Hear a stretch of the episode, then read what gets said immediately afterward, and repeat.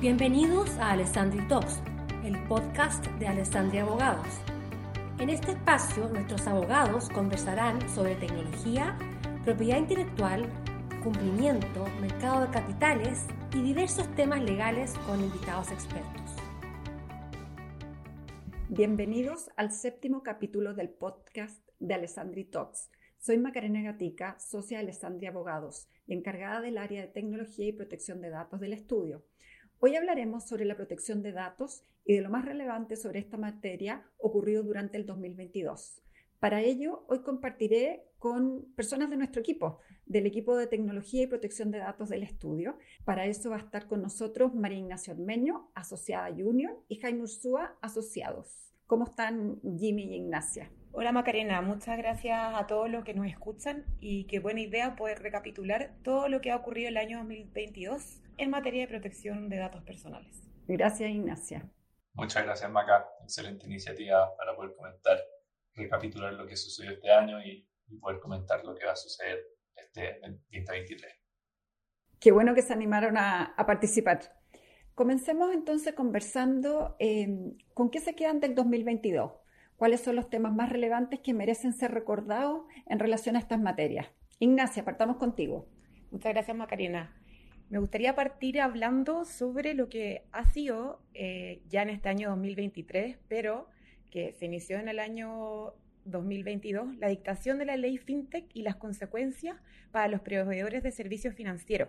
Esta ley 21.521 es futura entrada en vigencia, así que los proveedores de servicios financieros o servicios FinTech van a comenzar a cumplir con una serie de requisitos para poder formar parte de este nuevo sistema. Estos requisitos son algunos que con anterioridad a la dictación de esta ley no se le exigía a estos proveedores tener que cumplir. Me gustaría destacar aquellos que dicen relación con estándares de protección de datos personales, seguridad de la información y también de ciberseguridad. Por ejemplo, eh, me parece importante en materia de protección de datos personales la necesidad que van a tener estos proveedores de servicios financieros de obtener un consentimiento previo y explícito para poder realizar consultas de información o iniciar pagos en nombre de sus clientes en este nuevo sistema eh, de finanzas abiertas. También me parece relevante la obligación de dar cumplimiento a ciertos principios que antes las fintech no tenían que cumplir, como por ejemplo dar cabal cumplimiento a principios relativos a la confidencialidad, integridad, disponibilidad de datos personales. También incorpora obligaciones de adoptar medidas necesarias para cumplir estándares mínimos de ciberseguridad y seguridad de la información. ¿Cómo se van a poder cumplir y cómo se van a saber cuáles son estos estándares mínimos? En este caso, la, CMF va, a tener que dictar normas de carácter general para poder determinar cuáles son estas medidas que se van a tener que implementar por las por los proveedores de servicios fintech y también cuáles van a ser los estándares que deberán cumplir. Por último, me parece importante que las fintechs deben reportar incidentes de ciberseguridad a la CMF, cosa que hoy en día no ocurrió. Con todos los incidentes que ocurrieron el año pasado en ciberseguridad, es algo que eleva el estándar que ahora las fintechs van a tener que reportar estos incidentes a la CMF. Y bueno, ¿por qué son, para terminar de responder mi pregunta, por qué son tan importantes estos requisitos? Porque se tratan de requisitos que la mayoría de las fintechs con anterioridad a la dictación de esta ley no debían cumplir. Y por esto eh, yo, encuentro que uno de los mayores retos que deben cumplir las fintech, tanto estar preparadas para cumplir esta nueva normativa como la fiscalización que va a hacer la SMF en este sentido. Gracias, Ignacia. Sin duda es una noticia en desarrollo porque tenemos que esperar estas aproximadamente 70 normas de carácter general que va a tener que dictar la CMF. Jaime, y para ti, que algo relevante del 2022? Yo creo, Maca, que este año eh, me causó bastante sorpresa ver el entusiasmo que empezaron a tener las pymes y startups con respecto a la privacidad y a temas relacionados con la seguridad de la información y sus activos tecnológicos. Esto lo, lo vemos tanto desde las iniciativas que ellas solas empezaron a tomar al alero de lo que es la ley FinTech que estaba comentando recién la, la Ignacia, pero también desde el punto de vista de los levantamientos de capital, rondas de inversión y M&A, donde las personas que querían invertir en ellas o bien los compradores de esta empresa o que les inyectaban capital, ya están considerando como parte del due diligence eh, preocuparse por la gestión de los datos, la gobernanza de los activos tecnológicos y el registro también de estos activos, como por ejemplo los software. Eh, vemos que muchas de, de estas empresas operan hoy día y son escalables al nivel que lo, que lo son precisamente por eh, los software. Y creo que ningún otro año anterior habíamos tenido tal récord de inscripciones de software y de registros en el, en el Departamento de Derechos Intelectuales, en la oficina. Por lo tanto, creo que hoy día se está logrando afianzar un ecosistema tanto desde el punto de vista de las pymes y los, los gestores de nuevos negocios, como también de, parte de los nuevos inversionistas, para poder eh, tener este, este, este sistema de, de seguridad de la información, de conocer los riesgos en materia de privacidad y poder también tener un inventario bastante actualizado de lo que son los software y, la forma en que los vamos a proteger. Súper interesante, Jaime, cómo se da un trabajo colaborativo acá en Alessandri entre eh, el área de práctica, ¿cierto?, de M&A, eh, copyright y también tecnología. Eh, es súper interesante poder ver cómo a un cliente se le puede dar una asesoría mucho más comprehensive, como dicen los, gringos, ¿cierto? Que abarque distintos puntos del derecho. Em, yo estaba pensando eh, que yo me quedo con em, la promulgación de la ley de delitos informáticos. Creo que es un avance que nos hayamos adaptado finalmente o nos adecuemos al, Tratado de Budapest y además porque con esto se incorporan nuevos delitos a la responsabilidad penal de la persona jurídica. Eh, interesante.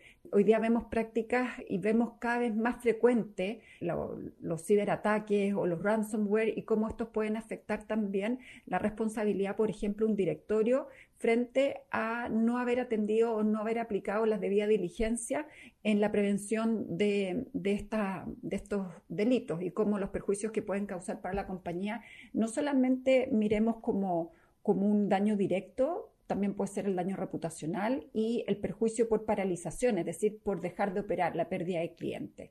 Y obviamente que otro aspecto que, que, me afecta así directamente, el proyecto de ley de datos personales, que este año tuvo un avance importante en, en su segundo trámite constitucional. Quedan aproximadamente 20 eh, artículos por revisar solamente en la Comisión de Constitución y han habido cambios importantes en relación al consentimiento, a las fuentes de acceso público, Em, existen indicaciones que todavía quedan por revisar en relación al órgano de control, que nuevamente existe una indicación llamando a ser este órgano al Consejo para la Transparencia, las multas, ¿cierto?, que ahora están incrementadas en relación a un porcentaje de, los ingresos, de las ventas que pueda tener la empresa. Entonces, creo que es importante y, que sin duda va a ser un tema, tal como lo hablábamos de la fintech, una noticia en desarrollo que tenemos que hacer seguimiento para ver qué ocurre en los siguientes trámites eh, eh, de tramitación, ¿cierto? De, en el Congreso. Ahora, Jaime, si pensamos en el 2023, ¿cómo nos preparamos para el 2023? Bueno, yo creo que algo que le pondría harto ojo este año eh, es en la norma de carácter general 461 que dictó el año pasado la CMF y que obliga a aquellas entidades que, que están sujetas a la, a la supervisión de la, de la Comisión para el Mercado Financiero a pronunciarse en sus memorias anuales respecto a cómo están gestionando los riesgos eh, relativos a la seguridad de la información, especialmente en relación con la privacidad de los datos de, de los clientes, cosa que antes no habíamos visto. Recordemos que esta norma de carácter general también se, se pronuncia respecto a otros temas como la libre competencia, eh, temas relacionados con la salud, entre otras cosas, eh, también está el, impacto medioambiental. Y, creo que esto eh, sirve como llamado de atención también a, los grandes actores, porque hemos hablado mucho de, las pymes, de las startups o de las fintech, que normalmente vienen de, de ambientes un poco más chicos, pero, pero creo que acá también el regulador se está tratando de poner en la situación de los grandes actores. Y creo que eso va a estar bastante interesante. Así que voy a mirar con mucha atención cuando empiecen a publicar las memorias anuales a ver qué, qué están eh, diciendo respecto a estos temas los, actores involucrados. Sabes que a mí esa norma me llama mucho la atención porque Hay muchas empresas que esperan que eh, el proyecto de ley de datos personales sea ley para comenzar eh, a moverse, ¿cierto? A adecuar sus procesos. Sin embargo, la CMF, sin esperar la norma, eh, y además mm, hablemos de industrias más allá de la bancaria, financiera o la de seguro o la eléctrica, ya está estableciendo un estándar. Eh, creo que es súper interesante porque si bien dice cómo usted lo gestiona, es decir, considera que es información valiosa para el mercado que la empresa esté señalando cómo está eh, gestionando estos riesgos. Así que lo considero eh, un adelanto muy importante de parte de la CMF. Ignacia, tú, ¿qué, qué nos recomiendas tener así? Pendiente o cómo, y además cómo cumplir aquello que crees que es relevante para este año. Uno de los temas que me gustaría poner sobre la mesa, Macarena, es una interrogante que yo creo que varios en la industria tenemos, que es relativo a cuáles son las entidades que tienen facultades en protección de datos personales y cuáles son los conflictos que eventualmente podrían suceder entre ellas.